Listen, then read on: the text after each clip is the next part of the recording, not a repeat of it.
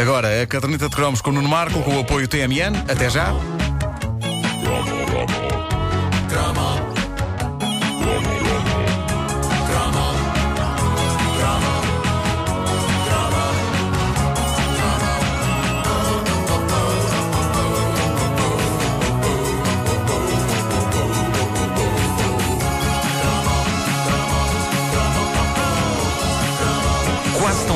Como a guerra mini-stars Onda Choque, uma outra rivalidade dominou os anos 80, a que envolveu o Tuli Creme e e toda uma vasta gama de pastas de chocolate e avelãs para pôr no pão com variados nomes. Mas justiça lhe seja feita, o tule creme era só um, enquanto que as referidas pastas foram várias ao longo dos tempos. Assim, de repente, lembro-me de uma chamada Nucita, outra chamada Nucrema, a mais recente e bast- bastante boa, diga-se de passagem, chama-se Nutella. E lembro-me, não sei se ainda existe, lembro-me que a própria Cola Caos chegou a ter um produto no mercado que também era um creme de chocolate e bom. avelãs. E metade, metade do Para barrar no chocolate pão. branco e metade do chocolate. Sim, sim, sim, sim. E Era chega, chega a altura de perguntar, e isto é uma altura dura, é a altura de perguntar o que era melhor, o tule creme ou os cremes de chocolate e avelãs? A primeira tentação é dizer os cremes de chocolate e avelãs. É, sem dúvida, desde sempre uma proposta mais requintada que o conceito do tule creme, que é um creme que existia nas variedades chocolate e avelãs, mas em separado. Havia o tule creme de chocolate e o tule creme de avelãs. Uh, já para não falar uh, no facto uh, de que os cremes de chocolate e avelãs, quando terminam, providenciam um atrativo copo de vidro, enquanto que o tule creme vinha, e ainda vem, numa caixa de plástico tipo planta sua lambona. Bom, mas a verdade é que as coisas nunca foram assim tão simples. Eu, eu confesso, eu sempre dividi o meu gosto por estes dois produtos. E quando digo dois produtos, refiro-me ao tule creme de chocolate de um lado e aos cremes tipo no crema do outro.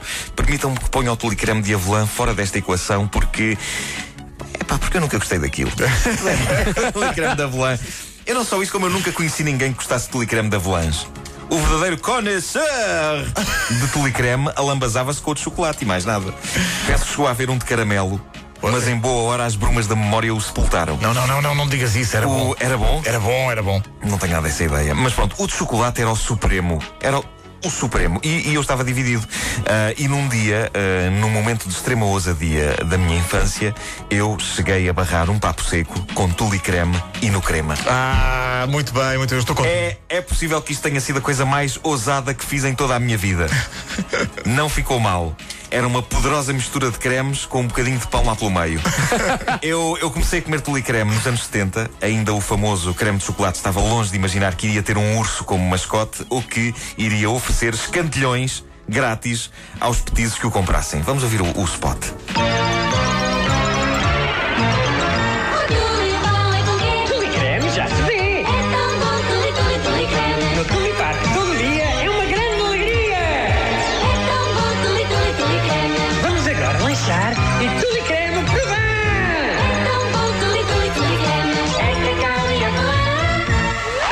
Agora, Tule Creme oferece-te quatro novos campeões grátis. É tão bom aprender com Tule Creme. O que é um escantilhão? Funciona.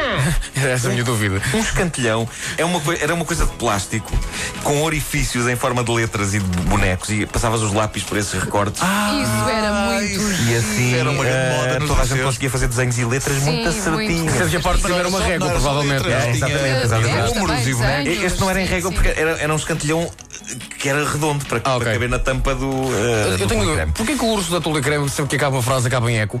Pois é, tens razão. Isso é um problema quando isso acontece. É um urso que vive numa cave. Bolas. Mas era uma bela prenda esta do Telecreme dos escantilhões. Pena só se terem lembrado de eu oferecer em 1991. Já eu tinha 20 anos. Olha que mesmo não, assim- Eu, eu- eu sou do tempo, eu mesmo assim queria um escantilhão. Ah, eu sou do tempo em que o Telecreme ah, na tampa tinha dois garotos, só, um rapaz e uma rapariga, degustando fatias de pão barradas com o creme. Sim, senhor. E não dava prémios. É verdade. O prémio era o creme em si.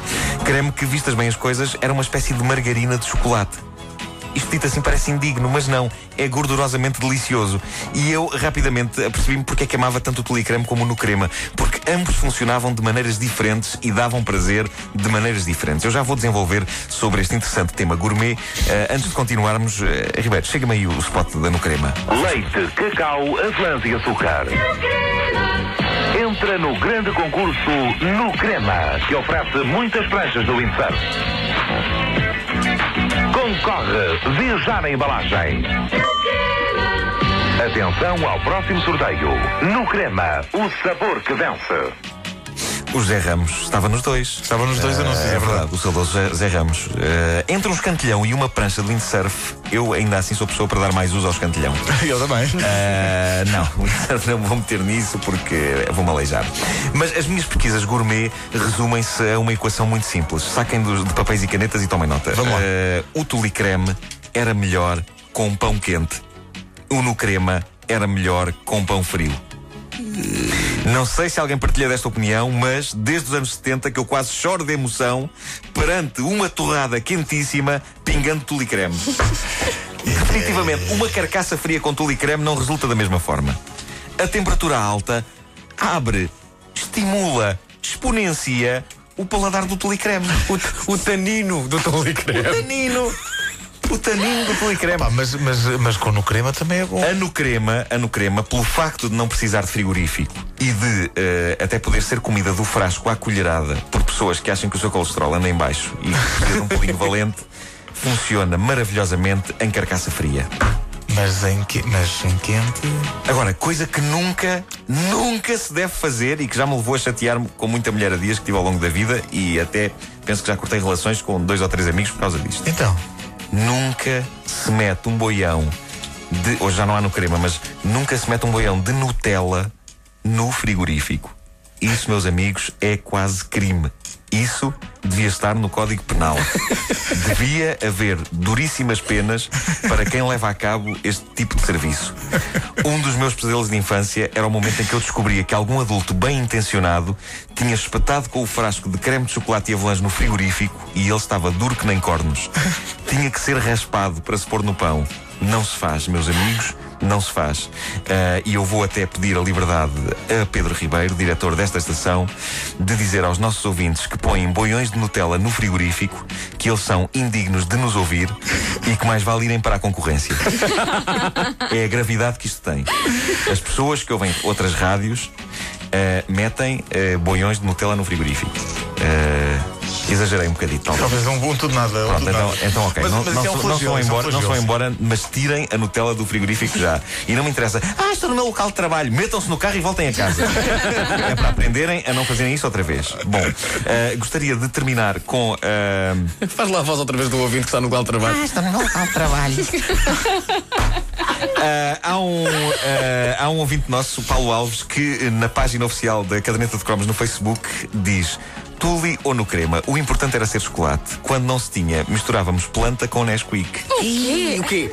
Quem não fez isso? Pera, pera, pera. É pera. Creme caseiro? Quem não fez isso? Toda a gente. Não, eu- à exceção do Paulo Alves. Eu comia Nesquik à colherada, isso é que era bom. Agora, mas, peraí, mas misturar, malucos. misturar, planta, Nesquik com planta. misturar planta com Nesquik. Ah, isso.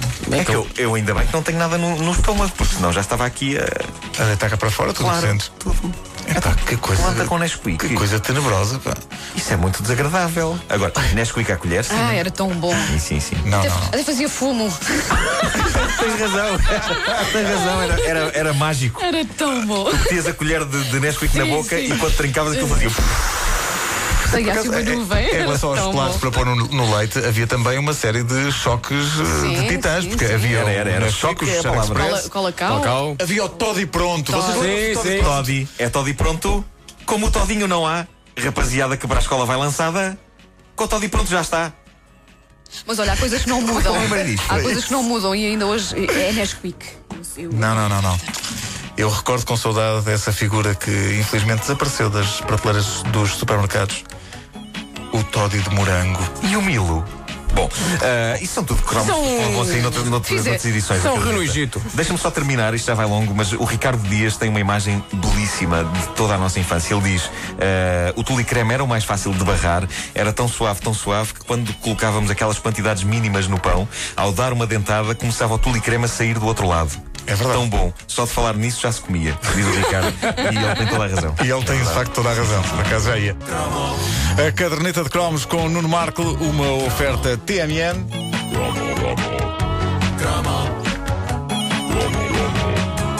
Posso dizer a frase? A frase é: Com o apoio da TMN, este verão fale sem limites no seu TMN.